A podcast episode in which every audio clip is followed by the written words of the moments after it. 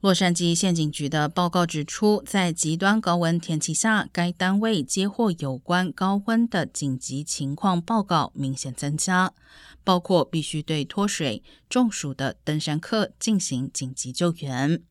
洛县警局部署了空中救援机组，随时待命，但也强调千万不可低估高温天气。建议民众避免在一天中最热的时候登山或徒步旅行，并且一定要做好准备计划，包括携带足够的饮水、告知亲友自己的行踪等。